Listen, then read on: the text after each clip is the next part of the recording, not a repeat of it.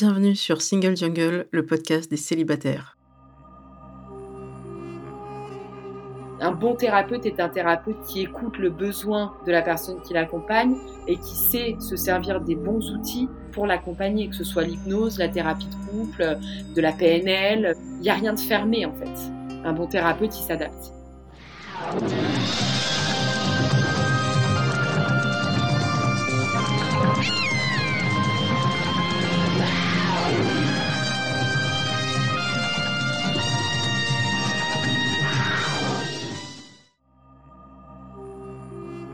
Je suis Louisa Amara et j'ai créé Single Jungle, un podcast dédié aux célibataires. Nous sommes plus de 100 millions dans le monde.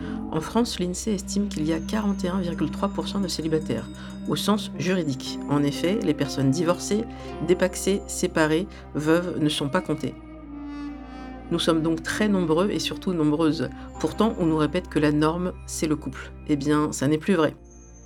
Dans ce podcast, je reçois des autrices, des auteurs, des expertes du sujet, mais aussi et surtout des célibataires qui nous racontent leur parcours.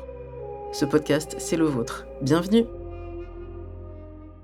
Bonjour et bienvenue dans ce nouvel épisode de Single Jungle. Aujourd'hui, je suis avec Sophie. Bonjour Sophie. Bonjour Louisa. Alors, tu es euh, hypnothérapeute, on va en parler euh, assez longuement, et psychologue. Et avant d'expliquer ce que tu fais, je vais me présenter comme d'habitude.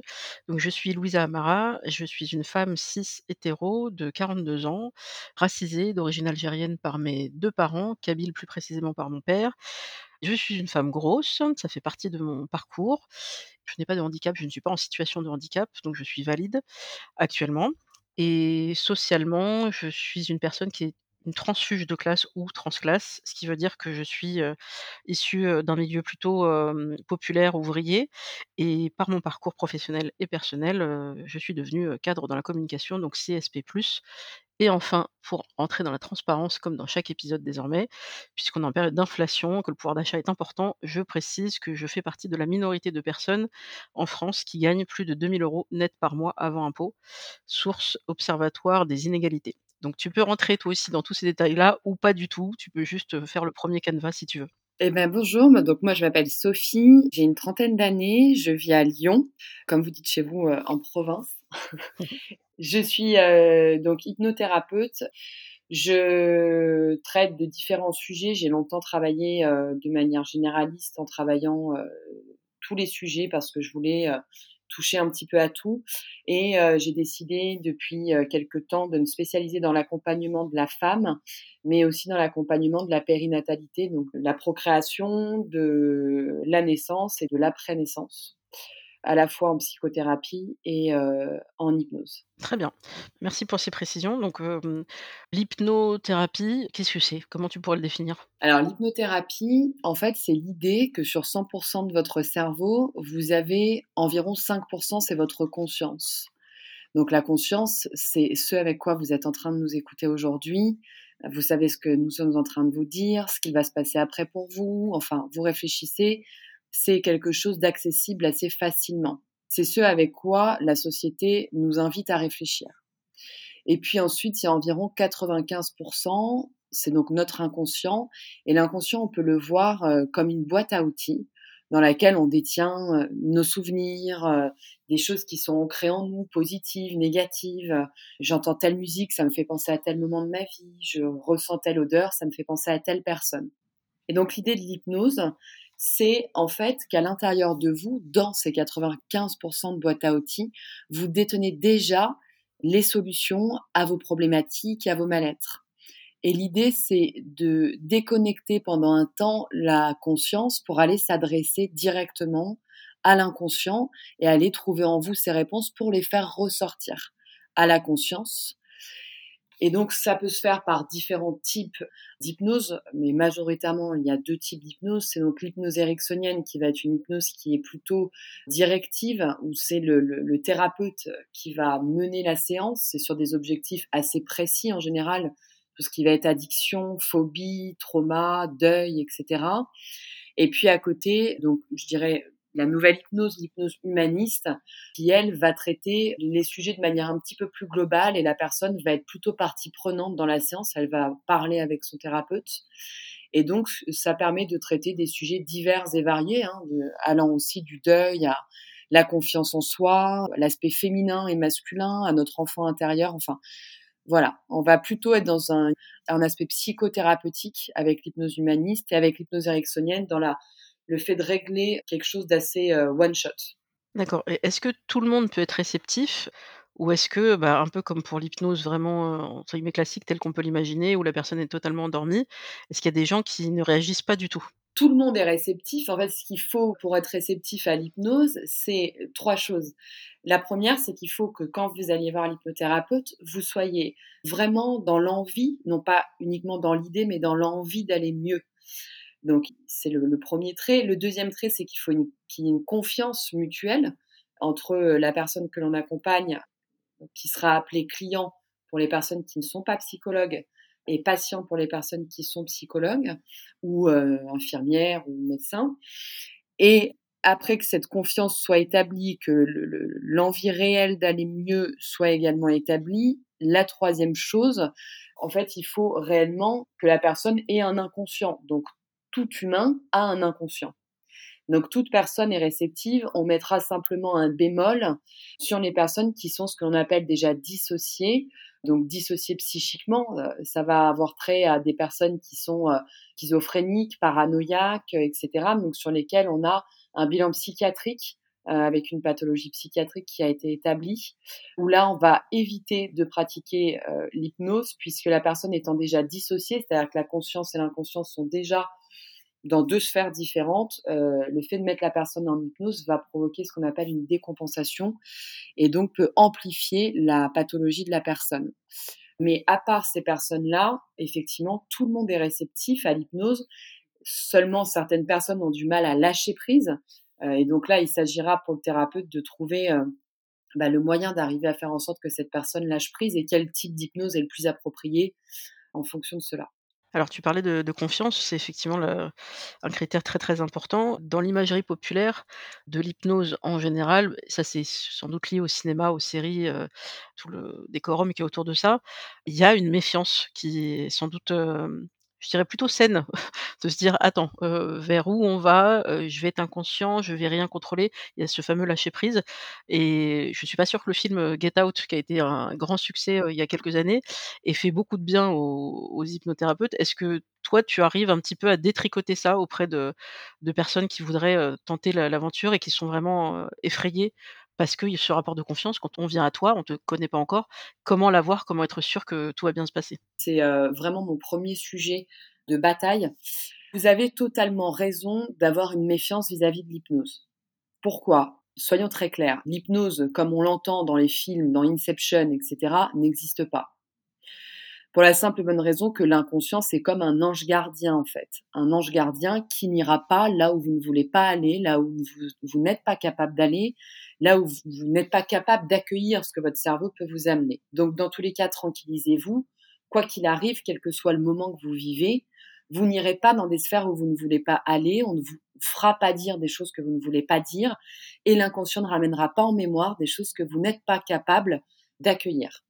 Pourquoi il faut s'en méfier? Ce qui a donné vraiment une mauvaise euh, présentation à l'hypnose, en fait, euh, ce sont les spectacles d'hypnose type Mesmer. Alors, je ne parle pas forcément de Mesmer, pour qui j'ai quand même un grand respect, puisqu'il est extrêmement doué euh, dans ces, techniques.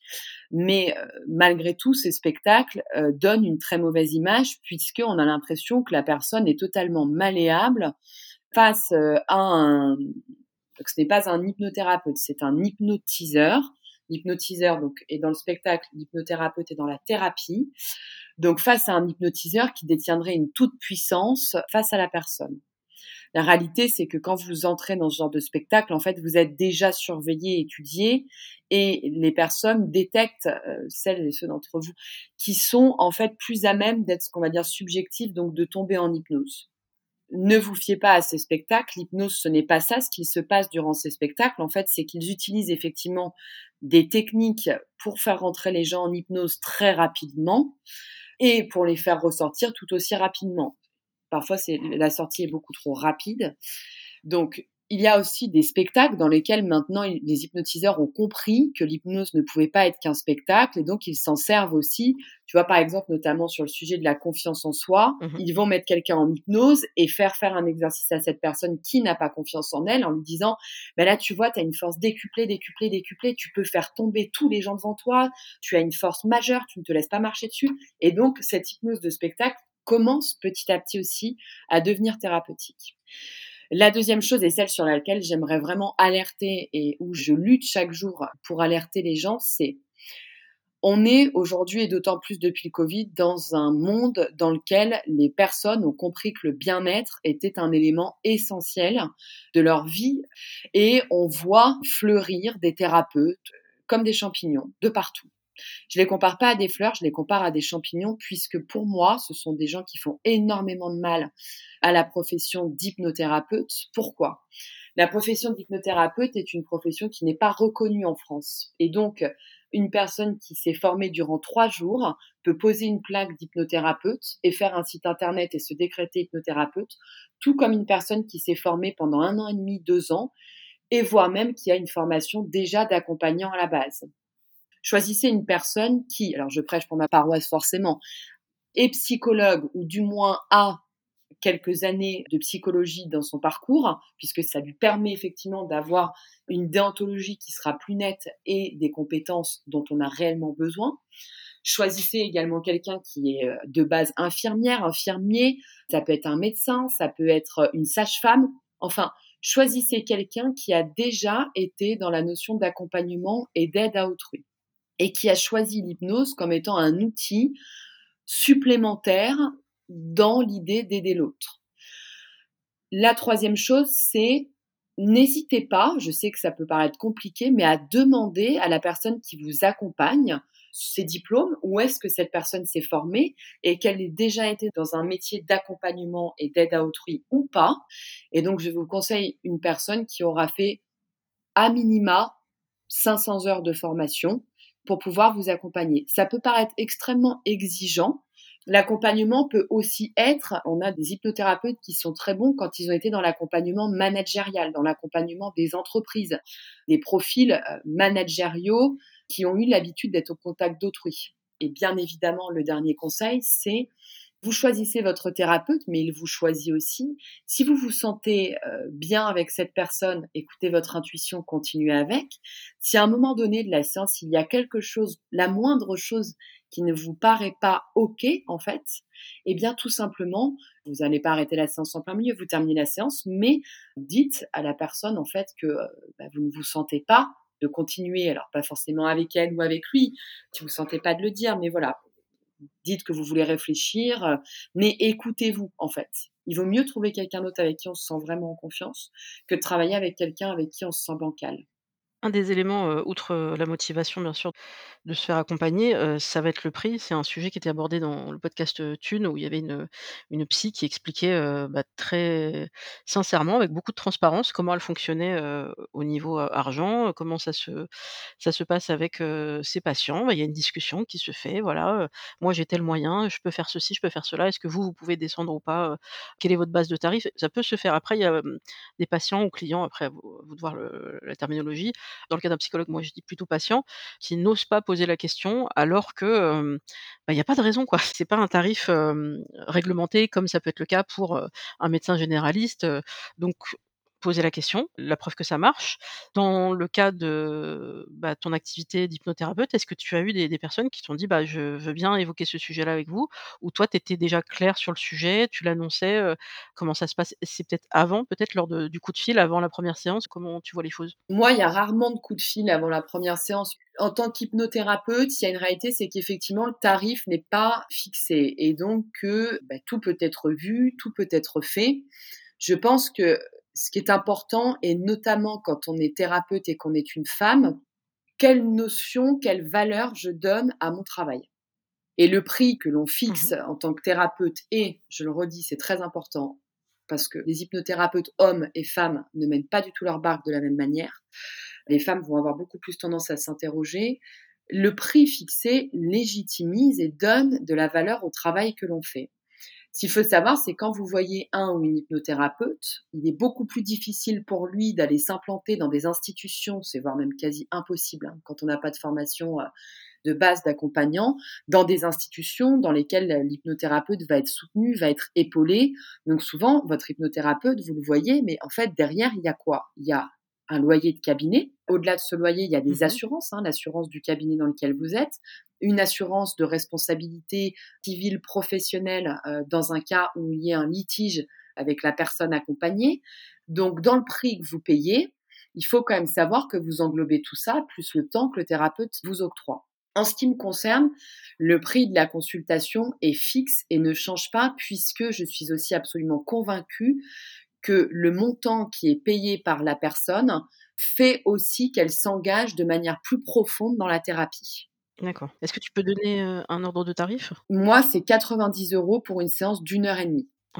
Et en visio, c'est 70 euros puisque je n'inclus bien évidemment pas dans le visio le loyer, l'assurance du cabinet, enfin ce que j'ai pu te dire. L'idée, c'est vraiment d'accompagner, d'aider, et notamment depuis que j'accompagne les femmes, je fais face à des situations de précarité déguisée hein, ou non déguisée, mais de précarité extrême. Et donc, bien évidemment, je ne vais pas refuser euh, l'accompagnement à, à quelqu'un, que ce soit une femme ou non, qui en a besoin parce qu'il y a un aspect financier. Je suis bien consciente que 90 euros, c'est une grosse somme, mais c'est une somme qui est réfléchie en fonction d'un loyer, tout ce que je t'ai expliqué, dans la troisième ville de France où les loyers sont astronomiques. Quels sont les, besoins pour l'instant que tu vois dans les demandes actuelles et, peut-être les précédentes? Est-ce que tu vois une évolution ou est-ce que c'est souvent les mêmes?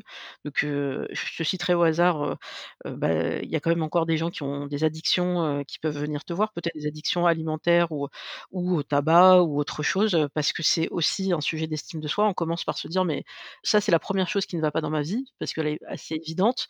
Je suis addict à ça ou ça. Ça reste encore un, un cœur de métier pour un hypnothérapeute alors oui, on a des sujets vraiment qui reviennent. Effectivement, le, le, sujet de l'addiction, donc sur lequel moi je suis spécialisée.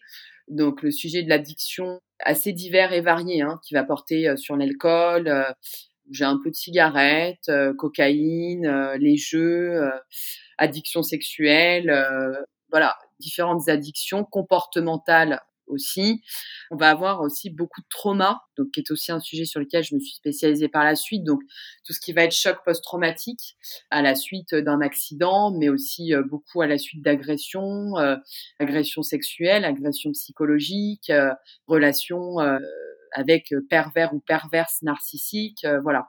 C'est des sujets trauma, deuil, addiction qu'on va beaucoup traiter. Et puis après, le sujet qui est toujours en trame de fond, que ce soit chez l'homme ou chez la femme, c'est vraiment le sujet de tout ce qui va être confiance en soi, retravail du féminin et du masculin, qui sont euh, des archétypes sur lesquels on travaille en hypnose.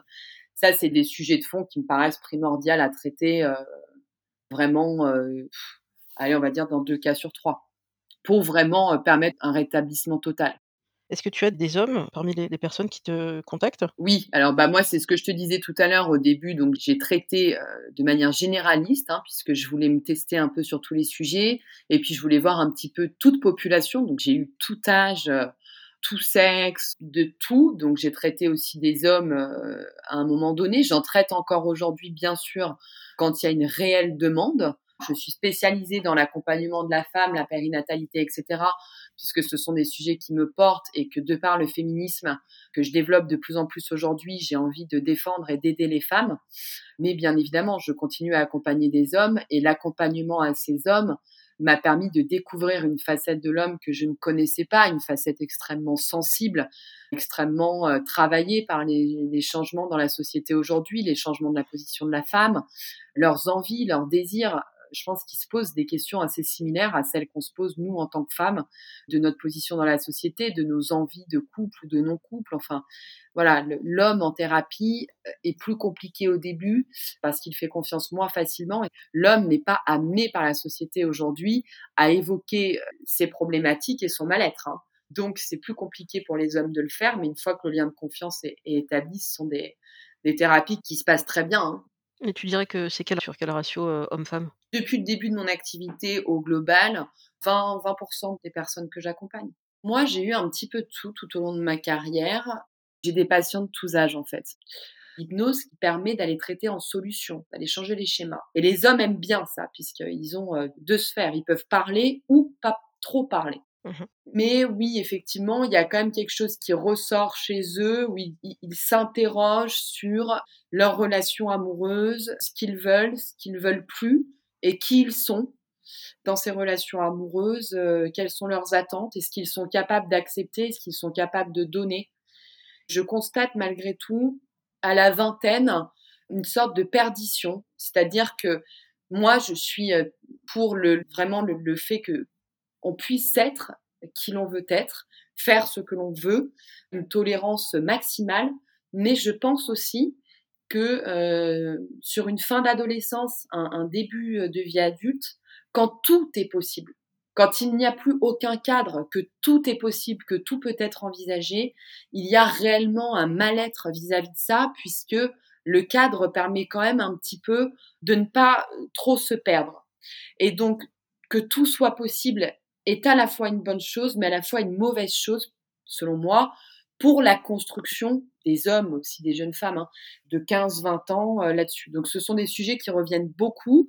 Il y a de l'homosexualité, il y a des personnes qui cherchent, et il y a de l'hétérosexualité. Il y a beaucoup de couples libres aussi, de plus en plus, ou de polyamour. Qui viennent consulter, heu, ensemble ou qui ou une personne qui fait partie d'une relation libre et qui voudrait évoquer le sujet ou alors non, tu peux recevoir aussi des couples? Oui, oui, tout à fait. Alors généralement, arrive à moi une des deux personnes. Dans un couple hétérosexuel, la femme va plutôt être OK pour amener son partenaire. Le partenaire n'amènera pas sa femme. C'est extrêmement rare. Dans un couple libre, oui, oui, ça peut m'arriver à un moment donné d'intervenir plutôt sur une thérapie de couple quand c'est nécessaire. Très bien. En fait, si tu veux, la thérapie, c'est s'adapter à, la demande, c'est s'adapter aux objectifs. C'est-à-dire, nous, on est là pour dire, écoutez, ça, c'est borderline, ça va pas. Par contre, ça, oui, je peux vous accompagner. Comment vous pensez que c'est possible? Voilà ce que moi, je peux vous proposer. Est-ce que c'est OK pour vous? Est-ce que vous préférez autre chose? Le thérapeute n'est pas tout puissant et il doit aussi savoir se remettre en question un bon thérapeute est un thérapeute qui écoute le besoin de la personne qui l'accompagne et qui sait se servir des bons outils pour l'accompagner, que ce soit l'hypnose, la thérapie de couple, de la PNL, euh, voilà. Donc, euh, il n'y a rien de fermé en fait. Un bon thérapeute, il s'adapte. Alors l'un des sujets qui doit remonter, sans doute régulièrement, peut-être plutôt pour les femmes, mais ça peut arriver pour les hommes, c'est le sujet de la dépendance affective. Donc là, je vous renverrai vers, pas mal d'œuvres sur le sujet et Liv Stromquist en a pas mal parlé. Il y a, toute une construction qui est faite autour de ça, sur, à quel moment je suis dans la dépendance. Est-ce que je le suis vraiment ou est-ce que simplement j'ai besoin d'attention? Il faut d'abord bien définir les termes. Donc toi, peut-être que déjà, quand une personne s'interroge sur le sujet, tu essayes un peu de fouiller et comment tu abordes le sujet avec, une personne qui te dirait: «Bah, voilà, moi je pense que je suis dépendante, qu'est-ce qu'on fait?» La dépendance affective, en fait, c'est quoi? C'est quand l'amour que vous vous portez et l'estime de vous dépendent de l'autre vous allez développer une incapacité psychologique à vivre sans l'approbation, sans le jugement positif de l'autre, et parfois même sans sa présence, virtuelle ou, euh, physique. Mmh Les personnes qui sont dans la dépendance affective et qui arrivent au cabinet, la majeure partie du temps, c'est ce qu'elles vont te dire en premier. En fait, elles arrivent et elles te disent je n'en peux plus je n'en peux plus. C'est invivable, je me détruis, je souffre, euh, je n'arrive pas à m'en sortir, j'ai tout essayé. Parfois même, ce sont des gens qui ont fait des longues euh, psychothérapies avec un, psychologue mmh et qui disent mais j'ai compris pourquoi, hein. j'ai compris d'où ça vient, mais ça ne change pas. Donc là, l'hypnose est tout à fait adaptée pour changer les schémas. La dépendance affective, tu la vois assez rapidement. Je pense d'ailleurs qu'il y a énormément de personnes aujourd'hui dans notre monde qui sont dans la dépendance affective, puisqu'on est dans une société qui crée ça également. La dépendance affective, tu la détectes effectivement quand l'amour de soi et l'estime de soi ne sont pas construits, ou sont déconstruits, ou sont en faille. Sortir de la dépendance affective, qu'est-ce que c'est? C'est comprendre que vous êtes tout à fait à même de vous apporter à vous-même l'amour dont vous avez besoin et que vous êtes suffisamment à la hauteur de vous-même pour vous aimer comme vous en avez besoin. Et ça peut paraître un long travail. Souvent, souvent mes patients, mes patientes me disent, oh là, mais qu'est-ce que ça va être long? Puis en fait, pas forcément. Et on peut aller mieux beaucoup plus vite que ce qu'on pense quand on a, on a appuyé sur le point Mais voilà, la dépendance affective, c'est ça, c'est reconstruire ou construire. Parce qu'on peut être face à des personnes qui n'ont pas construit cette estime. Construire ou reconstruire cet amour de vous, cette confiance en vous, cette estime de vous, pour qu'en face, la personne soit, entre guillemets, la cerise sur le gâteau. Vous êtes le gâteau et la personne que vous choisissez, parce que vous la choisirez ensuite. Vous choisissez que cette personne entre dans votre vie parce que vous êtes complet, complète. Et donc cette personne vient ajouter une cerise, mais n'est pas le gâteau. C'est une belle image. Je vais donner aussi un, un exemple euh, pour les personnes qui ne comprendraient pas forcément de quoi on parle.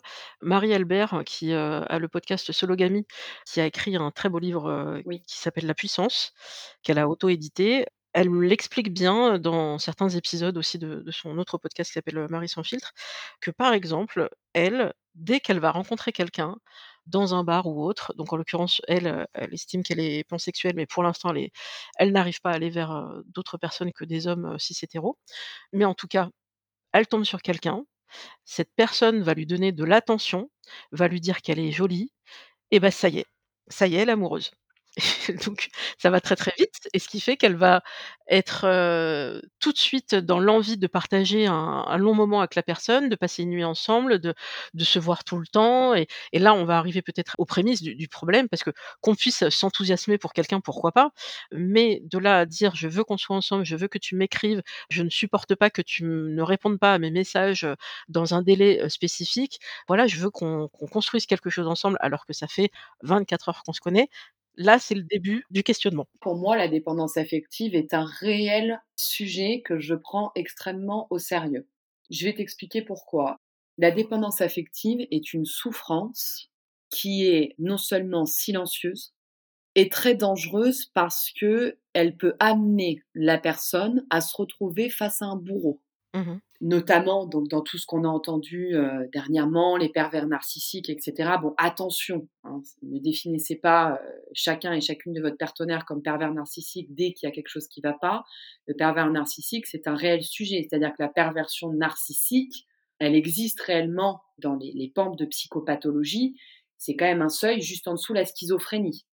Donc tout ce qui va être perversion, narcissisme, manipulation, etc. Je le dis n'existe pas que chez l'homme. Les femmes sont également comme ça et elles sont très dangereuses puisque l'homme n'est pas amené par la société à évoquer sa souffrance et ce qu'il est en train de vivre, donc il le vit dans un total isolement. Mais la dépendance affective est à prendre très au sérieux puisqu'effectivement, à un moment donné, on peut devenir la proie d'un bourreau qui en fait ressent de par sa pathologie la faiblesse de la personne qui est dans la dépendance affective et donc va s'en servir pour se nourrir. La personne manipulante, perverse, narcissique, etc., va ressentir chez sa proie, qui est généralement une proie assez solaire, intellectuelle, dynamique, qui brille, il va en fait aspirer cette énergie, cet aspect solaire de sa proie pour lui s'en nourrir. C'est un peu comme si lui était dans la nuit et que s'il n'aspirait pas la lumière de ça ou de C, hein, parce que souvent il en a plusieurs, proie, il s'éteint. Et dans ces cas-là, risque de balancer vers la schizophrénie. Donc, il faut être vraiment euh, vigilant et vigilante si vous vous sentez dans des situations de dépendance affective. La dépendance affective, moi, je vais même aller plus loin tous les thérapeutes et psychologues ne seront pas d'accord avec moi, mais pour moi, elle est vraiment aussi grave qu'une addiction, si tu veux. Ah oui, oui, pour moi, c'est une forme d'addiction. Enfin, je, je le vois comme ça. C'est clairement une forme d'addiction qui peut aussi rentrer dans la compulsion, puisqu'elle peut aussi amener à des comportements autodestructeurs, notamment des TCA, hein, des troubles du comportement alimentaire, des prises de substances, hein, pour se soulager de la douleur qui est vécue. Ça, c'est le point à donner. Maintenant, un aspect beaucoup plus positif et optimiste, on en sort. La dépendance affective, on en sort et on peut s'en soigner et on peut aller bien et vraiment construire des relations dans lesquelles nous ne sommes plus dans la dépendance affective. Pour moi, la dépendance affective, ça n'engage que moi, mais je te donne mes convictions, ne peut pas se traiter qu'avec l'hypnose. La dépendance affective, elle touche à quelque chose de profond, dans le narcissisme, dans la construction qu'a eu l'enfant de soi dans l'amour qui lui a été donné ou non donné, dans les violences qui ont pu être subies, euh, conscientes ou inconscientes. Donc la psychothérapie, pour comprendre d'où ça vient, que vous puissiez être maître et maîtresse de ça, que vous puissiez vous l'expliquer, le comprendre et travailler dessus consciemment. Pour moi, c'est la part majeure de la résolution. Et ensuite, effectivement, pourquoi pas de soulager par de l'hypnose pour aller changer les schémas que vous avez mis en place plus rapidement et donc vous permettre un soulagement. Et est-ce que tu penses que tout le monde peut développer, cette sorte d'addiction? Ou est-ce que, bah, y a un pourcentage, ça avait été évoqué par un spécialiste, du sujet, qui s'appelle Gabor Maté, qui est un médecin, spécialisé dans le sujet des addictions.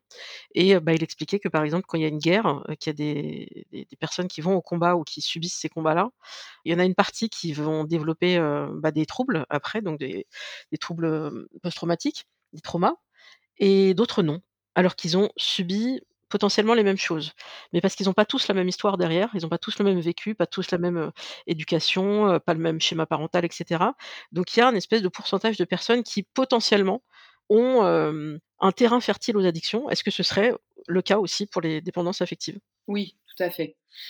Alors, je suis pas pour le fait d'accuser constamment l'enfance, les parents et cetera, hein. En revanche, il y a une réalité, c'est qu'effectivement la construction psychique de l'individu va favoriser une fragilité ou plusieurs fragilités et une manière de développer ou non des chocs post-traumatiques et effectivement des addictions, des choses comme ça. Et donc, nous sommes d'accord, toi et moi, sur le fait que la dépendance affective fait partie de la- de l'addiction. Personne n'a une enfance et une adolescence complètement lisses. Il y a des parcours effectivement beaucoup plus complexes que d'autres. Je suis persuadée que quand la personne décide de s'en sortir, ça donne des gens qui sur Terre sont des gens vraiment euh, qui ont une réelle raison d'être là, puisque ce sont souvent des gens qui livrent de beaux messages et qui changent le monde par la suite. Mais oui, il y a une réalité dans la construction psychique qui est faite dans l'enfance et dans l'adolescence qui peut fragiliser la personne.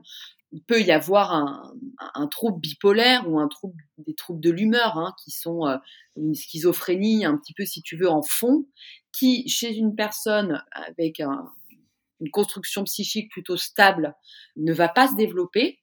Et chez une personne qui va vivre dans un environnement anxiogène, voire violent, humiliant et déstabilisant, la bipolarité, la schizophrénie, les troubles de l'humeur, la dépendance affective vont effectivement se développer ou se développer plus fort que chez le sujet A dont je t'ai parlé auparavant. La réalité, c'est juste de le savoir, de le comprendre. C'est pour ça que la psychothérapie me paraît euh, bien dans ces cas-là, en plus de l'hypnose.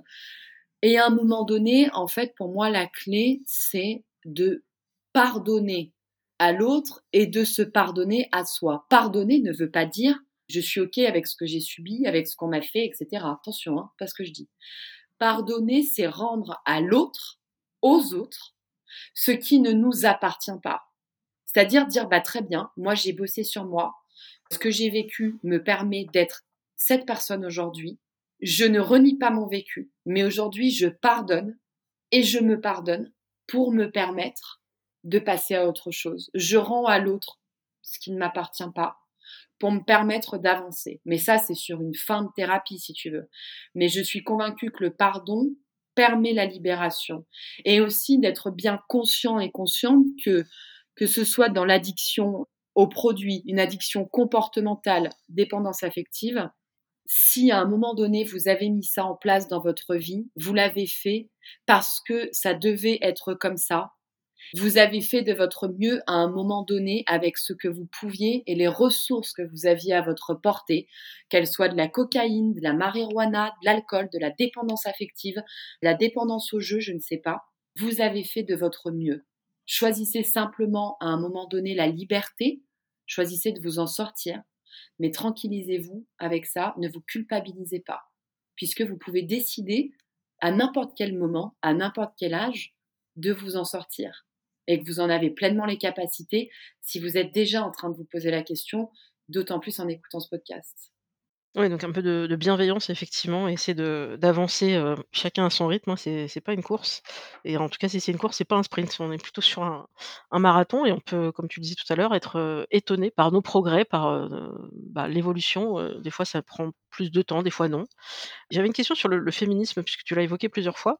Est-ce que tu sens qu'il y a un lien entre féminisme et estime de soi, confiance en soi et confiance en la vie en général? Je je vais m'expliquer.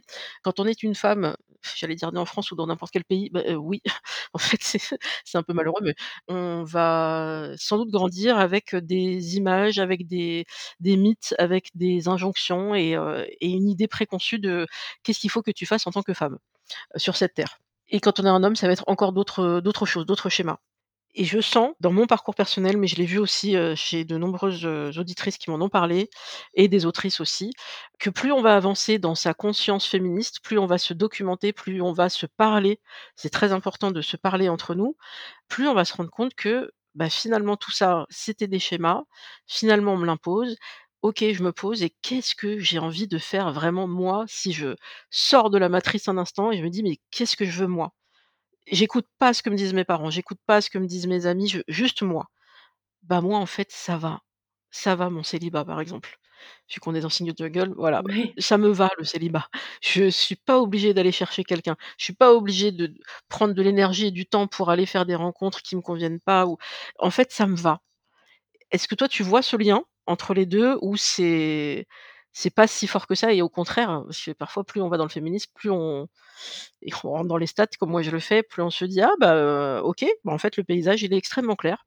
On a bien avancé, nous femmes, sur cer certains sujets et les hommes, ils sont pas encore tous au niveau, en tout cas en termes de nombre et donc c'est sans doute les prochaines générations d'hommes, avec un peu d'espoir, qui pourront être intéressantes et sinon, s'il y a déjà des hommes existants aujourd'hui qui sont des alliés et qui sont super, ils sont déjà pris. C'est ça c'est ça c'est mes statistiques à Paris. Après c'est peut-être différent à Lyon et ailleurs, mais voilà, donc on peut aussi être un peu, mmh, pas déçu, mais constater que, bah, en fait, ouais, c'est Marie Coq aussi qui le disait dans dans Vieille fille, une proposition et Judith Duportail et de nombreuses, hein, qui travaillent sur ce sujet. Bah, en fait, on on est ensemble, nous les femmes, célibataires et féministes et on le vit bien et on se soutient et en fait, en face de nous, on ne trouve pas les hommes au niveau de cette réflexion. Qu'est-ce que tu en penses? Il y a 2 questions du coup dans ton intervention. Donc la première vis-à-vis des hommes. Moi, je suis convaincue que la nouvelle génération, la vingtaine, heu, et cetera, va changer les choses. Peut-être suis-je trop optimiste, mais en tout cas dans ce que j'entends et ce que je vois dans mon cabinet, les récits de vie que j'ai et la conscience de ces hommes-là, ces jeunes hommes, j'ai bon espoir, réellement. Ensuite, je te l'accorde pour avoir vécu à Paris, c'est un ressenti personnel de vie, je constate une réelle différence entre, heu, les hommes à Paris et les hommes en province. Paris, c'est j'ai l'impression que c'est bah, ça rejoint ton ton type de podcast, c'est une jungle. Ouais. Donc il y a ces 2 pans-là. Une jeunesse qui, dans ce que j'entends au cabinet, hein, pour moi amène à faire bouger les choses. Je sais pas si elle est majoritaire ou pas, mais celle que j'ai, oui. Mais il y a quand même certains trentenaires, quarantenaires qui, quand tu leur donnes l'info, quand tu leur expliques les choses, ont envie d'évoluer, de changer et cetera. La première chose, mais que je vais traiter dans un second plan que tu m'avais évoqué, c'est cet aspect de est-ce que la dépendance affective, la confiance en soi et cetera, vis-à-vis du féminisme, des femmes, de la société, des gens des injonctions et des normes? Mais bien sûr que oui. J'ai des témoignages, heu, et je pense que c'est une des 1res choses qui a fait que j'ai choisi de me spécialiser dans l'accompagnement de la femme. Mais c'est-à-dire que c'est ultra transparent. Tu sais, moi, j'ai des femmes de toutes CSP, catégories socio-professionnelles, de de tout milieu, de toute religion, de tous bords. La chose qu'elles ont en commun, c'est cet écrasement patriarcal qui va pas s'exprimer de la même manière. Certaines, ça va s'exprimer dans leur profession, certaines dans leur religion, certaines dans leur éducation, certaines dans des normes qu'on leur a greffées depuis leur enfance, dont elles ne sont même pas encore conscientes au moment où elles m'expriment les choses.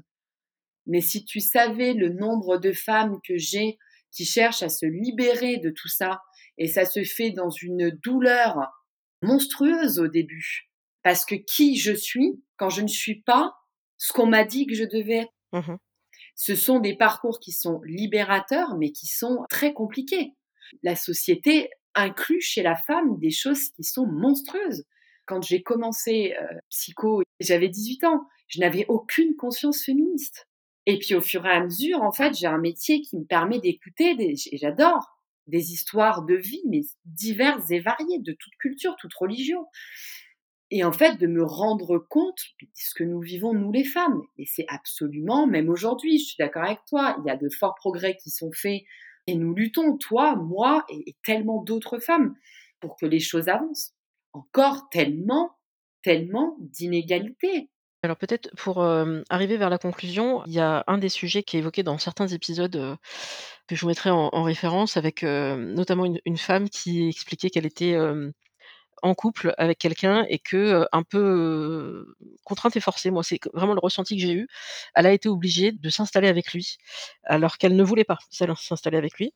Et on sent dans ses mots qu'en fait, ce qu'elle aurait voulu, elle, c'est continuer chacun chez soi, mais qu'elle n'a pas su, qu'elle n'a pas pu réussir à convaincre son compagnon que, en fait, ils pourraient continuer à être très heureux tous les deux en étant chacun chez soi. Donc, je vais rappeler le, chiffre aujourd'hui en France. J'essaierai de voir si je, je, le trouve dans le monde, mais en France, il y a un million de personnes qui vivent en couple, mais en étant chacun chez soi.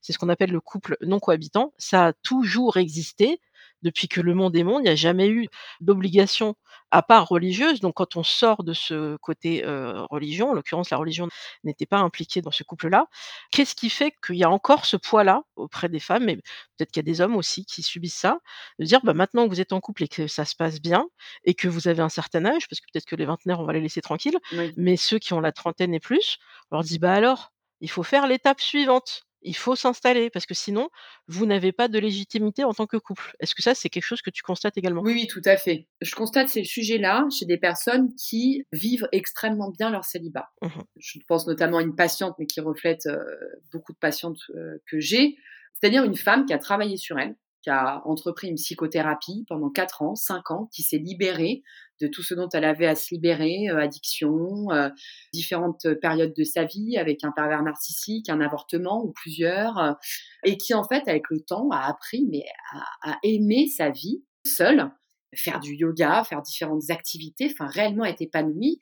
Et en fait cette femme me dit si je n'avais pas cette foutue horloge biologique qui tourne, sachant que je veux quand même un ou deux enfants et que j'ai 32, 33 ans, si je n'avais pas tous ces amis autour de moi qui se mettent en couple ensemble, se paxent, se marient, achètent un appart ensemble, etc., mais moi, je serais hyper heureuse. Mon célibat, je le vis extrêmement bien.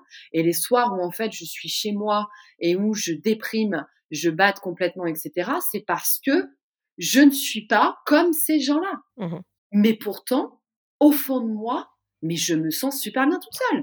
Je me balade à poil chez moi quand j'ai envie, je mange aux heures que je veux, je fais ce que je veux quand je veux, je pars en week-end quand j'en ai envie. Et puis un jour, elle rencontre cet homme. Il y a un coup de cœur, il y a quelque chose qui se crée, euh, la relation effectivement est hyper sympa, il y a de réels échanges. Et elle tombe, oui, parce que ça arrive. Ne faisons pas constamment passer les femmes pour des princesses qui ont besoin d'être sauvées et qui attendent constamment le prince charmant ça arrive de plus en plus. Elle tombe sur un homme qui a plus envie qu'elle de construire au sens où on entend la construction dans la société aujourd'hui. Mmh elle tombe sur un homme qui va emménager très rapidement avec elle. Et elle me racontera, et j'étais dans la voiture avec lui, on passe devant un immeuble et il me dit, tiens, ce serait sympa qu'on cherche un appartement dans cet immeuble. Et où elle sent à l'intérieur d'elle-même son ventre, ses tripes, sa gorge qui se serre parce qu'elle n'en a pas envie.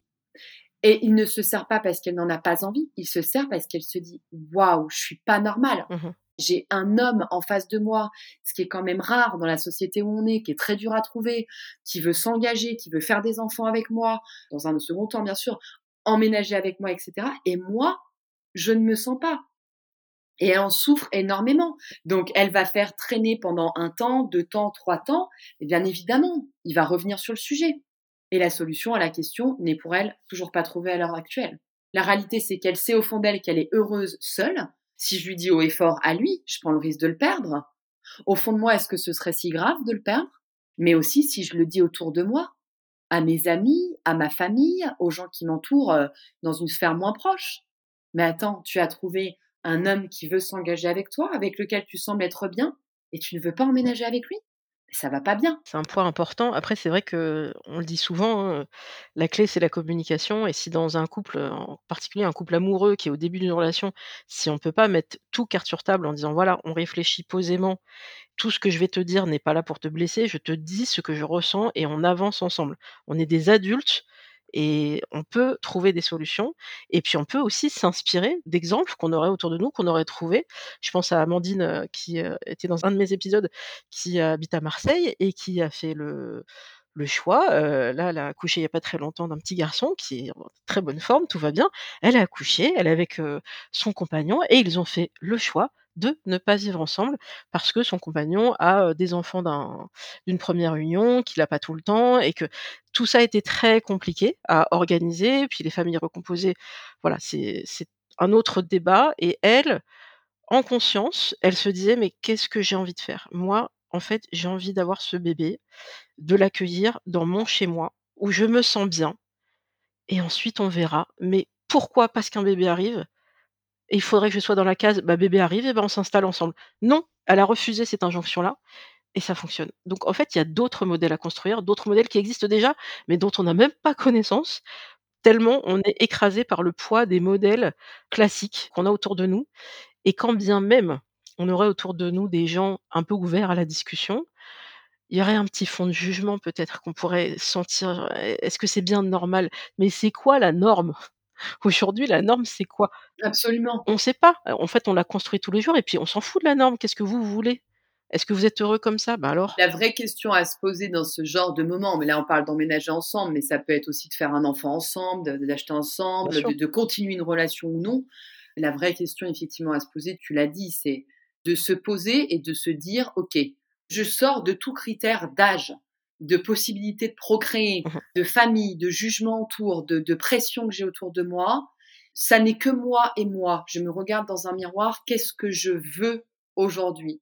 et donc vraiment d'arriver à avoir la réponse à cette question et quel que soit le choix que vous fassiez après, c'est-à-dire de répondre à l'injonction parce que pour le moment, vous n'avez pas suffisamment avancé dans votre réflexion et c'est plus simple pour vous de rentrer dans un confort inconfortable, faites-le, mais faites-le en conscience. Faites-le en conscience que peut-être ce n'est à la base pas ce que vous voulez. C'est bien différent. Et si jamais vous y arrivez, bien évidemment, d'arriver à vous écouter vous dans ce que vous voulez faire. Et merci Louisa pour ton podcast et pour tous les autres podcasts qu'on voit naître euh, aujourd'hui, qui effectivement amènent à la réflexion, amènent à réfléchir à cette norme, et qui ça veut rien dire de toute façon.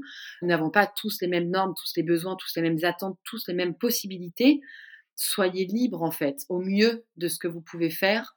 Et quoi qu'il arrive, quoi que vous décidiez de faire, faites-le en conscience. Je suis convaincue d'une chose, c'est que le savoir, c'est le pouvoir. Donc documentez-vous, écoutez, lisez, accumulez du savoir qui ne va pas que dans le sens de ce que vous connaissez, dans le sens de ce que vous voulez.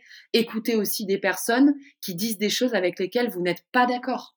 Enrichissez votre réflexion, enrichissez le débat. Merci pour ces mots. Je finirai moi de mon côté pour, heu, revenir sur l'estime de soi qui est vraiment, heu, clé, heu, depuis le début de cette conversation et le début de ce podcast, je dirais.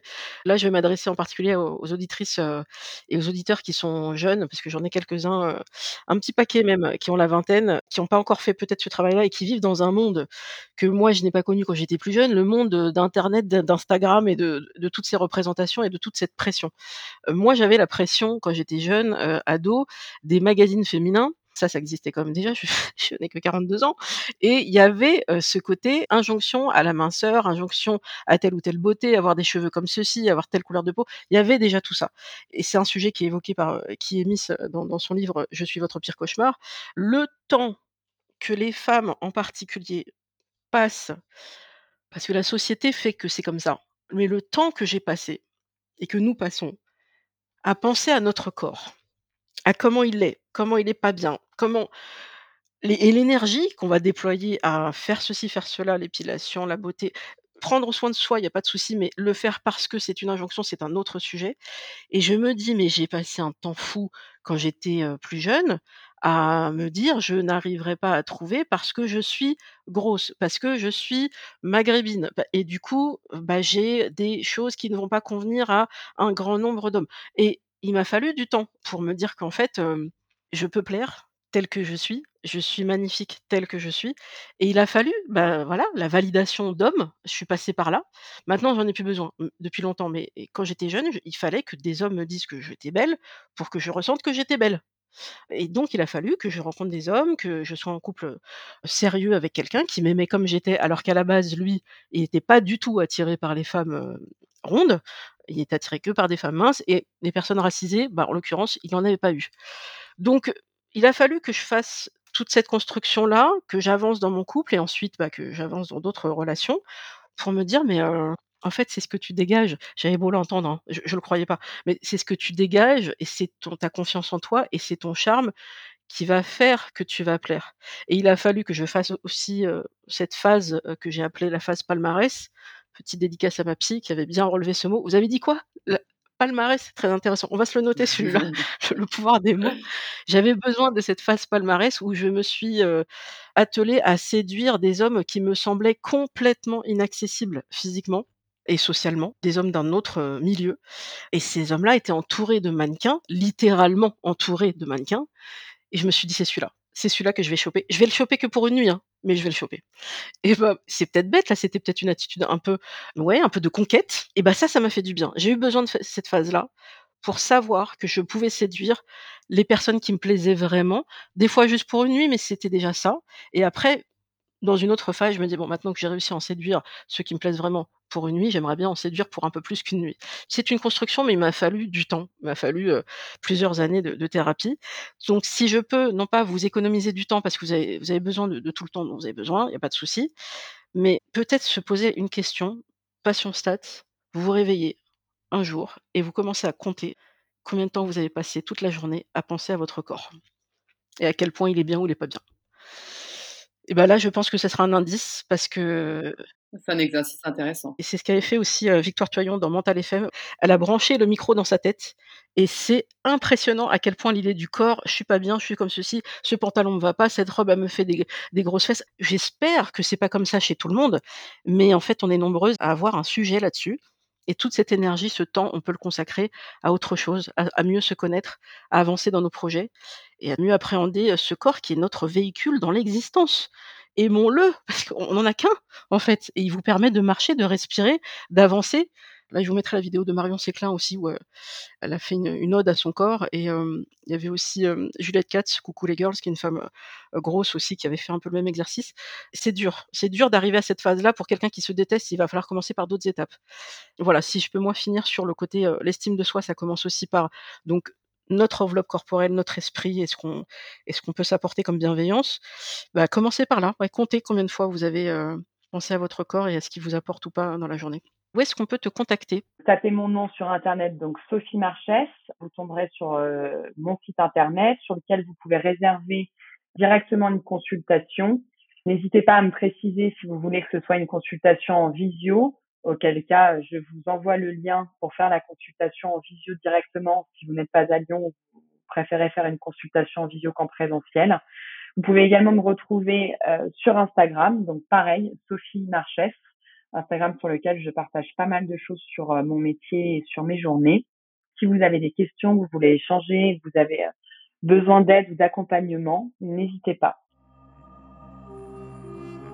Merci beaucoup Sophie. Vous pouvez retrouver cet épisode comme d'habitude sur toutes les applis de podcast et balado-diffusion. Coucou aux Québécois et à toute la francophonie. N'hésitez pas à mettre des notes sur iTunes, sur Spotify, à le relayer, en parler autour de vous. Et euh, bah, merci à ceux et celles qui l'ont déjà fait parce que c'est grâce à vos écoutes et à vos commentaires et à vos étoiles que Single Jungle est arrivé encore ce mois-ci dans le top 200 Apple rubrique culture et société. C'est toujours une fierté euh, et c'est grâce à vous parce que bah, voilà, hein, on fait ça hein, de façon indépendante. euh, artisanale et, euh, et visiblement il y a des gens qui s'intéressent donc euh, continuez. Merci et à très bientôt.